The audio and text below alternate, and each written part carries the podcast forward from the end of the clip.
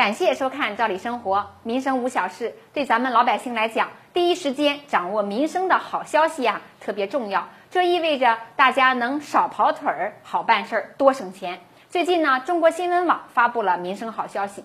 应该说啊，最近这一波惠民的红利啊，力度还是挺大的。跟大家呢具体聊聊。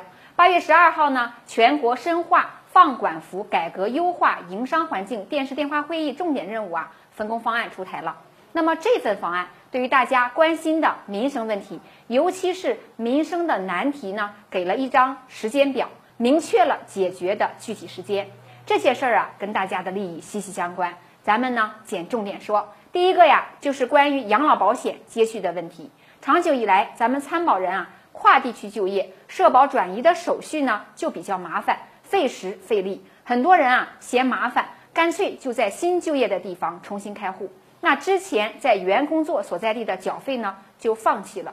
那大家都知道，养老保险的缴费年限呀，它是累计计算的，放弃肯定不是一个好办法。那么这次方案就给出了一个好消息，将加快建成全国统一的社会保险公共服务平台，在全国范围内将加快电子社保卡的普及，在今年年底前就能实现养老保险关系接转接续业务网上办理。那这样的话，跨地区工作的朋友再也不用为相关的问题伤脑筋了。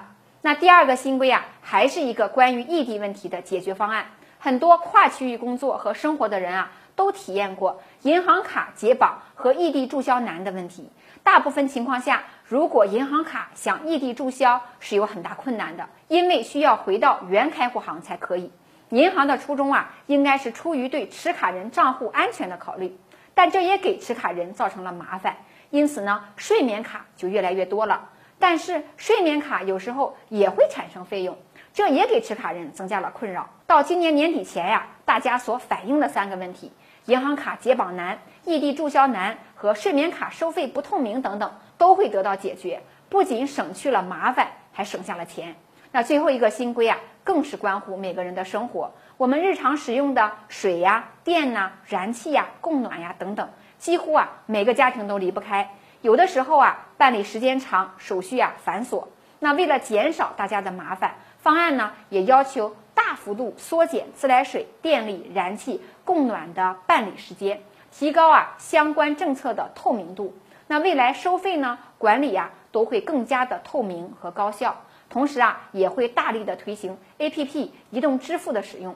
让百姓呢办理起来更便捷、更高效。因此呢，方案明确，二零一九年年底前呢，研究制定规范的收费管理和服务标准，不仅让大家感受到方便，也能感受到收费的合理性。